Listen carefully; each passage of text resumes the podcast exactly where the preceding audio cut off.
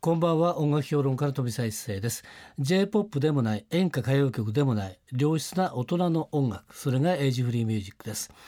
毎週4日連続でお送りしていますが月曜日と明日火曜日明けて火曜日と水曜日のこのコーナーはエイジフリーミュージックを生み出したアーティストやその名曲の誕生を支えた人物をお迎えしてお届けするトークセッションです2日間にわたりましてパート1パート2をお送りしたいと思います、えーそれでは早速今夜のゲストを紹介しましょう今夜のゲストはこの方ですこんばんは稲垣純一です。はいよろしくお願いしよまろすしくお願いします。さて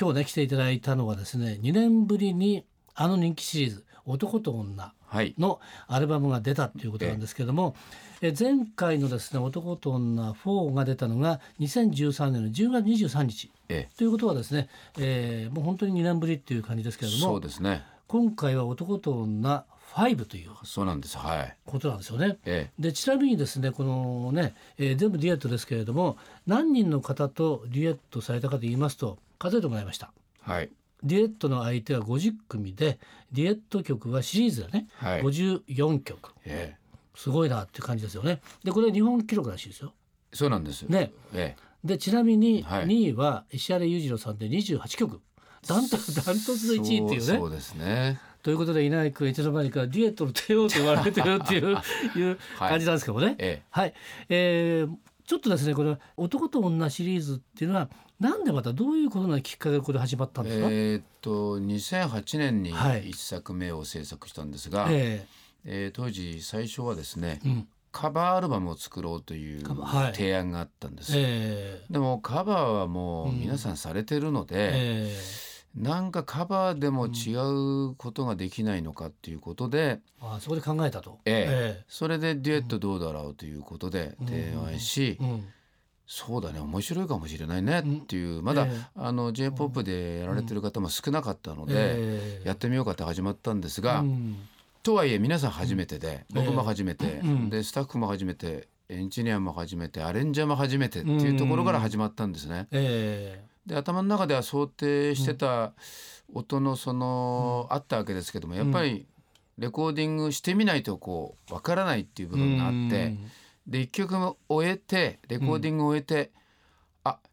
やっと分かったのは、まあ、こういう形になるんだなっていうことがえ初めてそこで分かって、えこれは形としてねうん僕の歌と女性ボーカルがうんどういうふうにブレンドされてどういう形になるのかっていうのうんそこで初めて分かってええこれいいものができるなって手応えを初めて感じたっ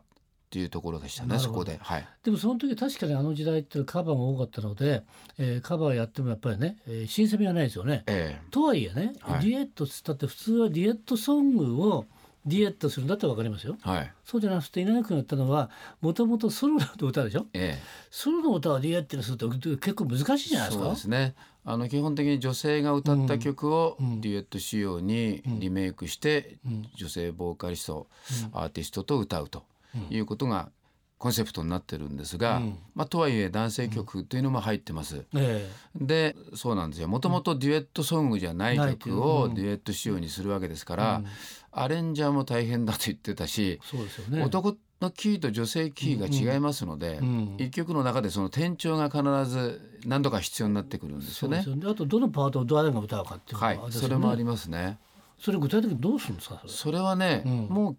えー最初曲を決めてからうんお相手を考えてお願いするということなんですが、今回もそうれだったんですね。うんうんうんで、じゃあこの曲誰にしようかということで、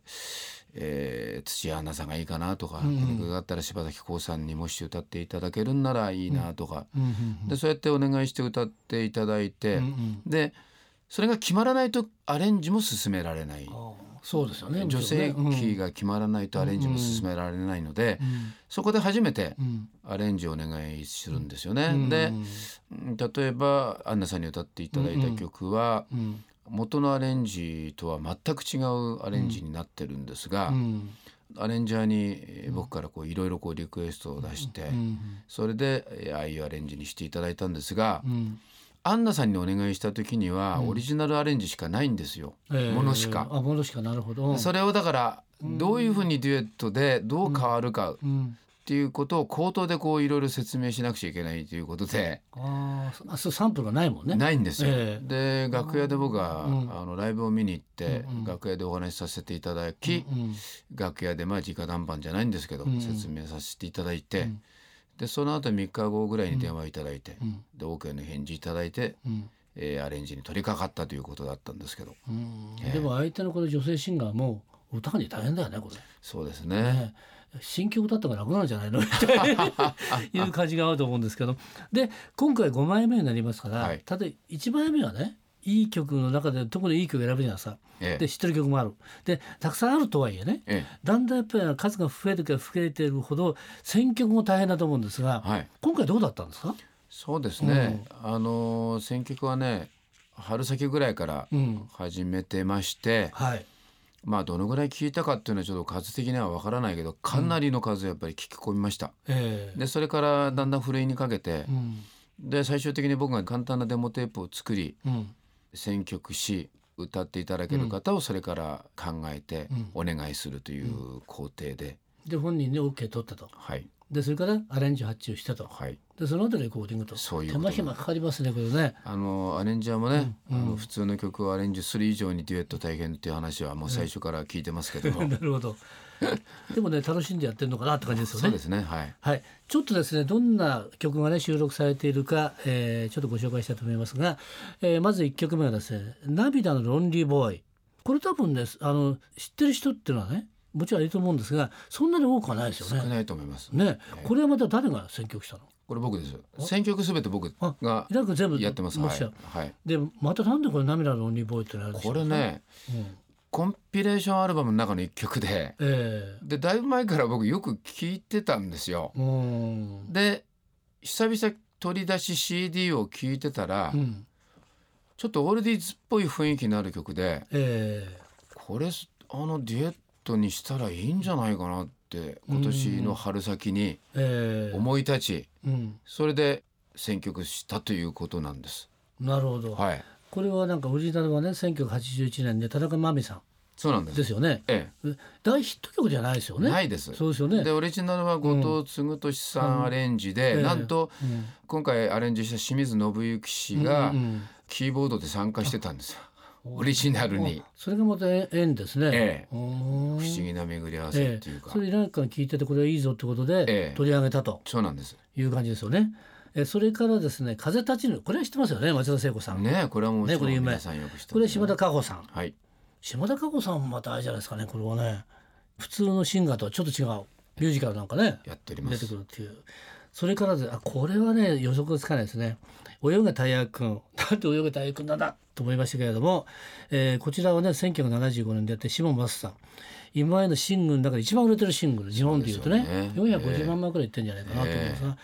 たいやくんがデュエットになるのかなっていうのがね、うん正直ありますが、はいちゃんとなってるんですね、ええそうなんですよえーこれは、えー AKB の竹内ミュースちゃんとデやってるュエッとトいうしてますこれはちょっと聞いてほしいですねえ今言わない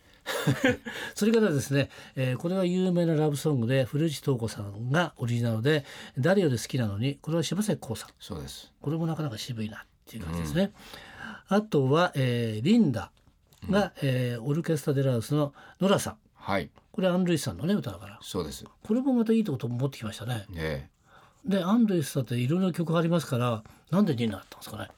これもね、んあの春先にいろいろ聞いてて、ちょっと引っかかった曲だったんですよね。うん引っかかったえこれがデュエットになるとどうなるかってことですね、飛行機雲荒井由実これは小野梨沙さん そうです。小野梨沙さんは何でも小野梨沙さんになっちゃうっていうのはね不思議あのそうなんですよね。ねあものうーふ歌っにゃたってした感瞬じが間リサスワールドになります。はいえーそれからですよこのこれ松田美樹さんの「真夜中のドア Stay with me」はいこれはジルですね、そうです。これはもう本当ですよねあの林哲司さんの最初のヒット曲くらいですねそ初う初期のくらいですねそうですね。はいえーそれからですね大橋純子さんの「愛は時を超えて」これ比較的新しいですねはい。これが八神純子さんそうなんです。八神純子さんってやってないのがちょっと不思議、八神さんは、ええーという純子さんがされてるラジオの番組の僕ゲストに出た時に、えうん どうして私誘われないのって言われたんですよ。ええでそういえばそうだよなってただ、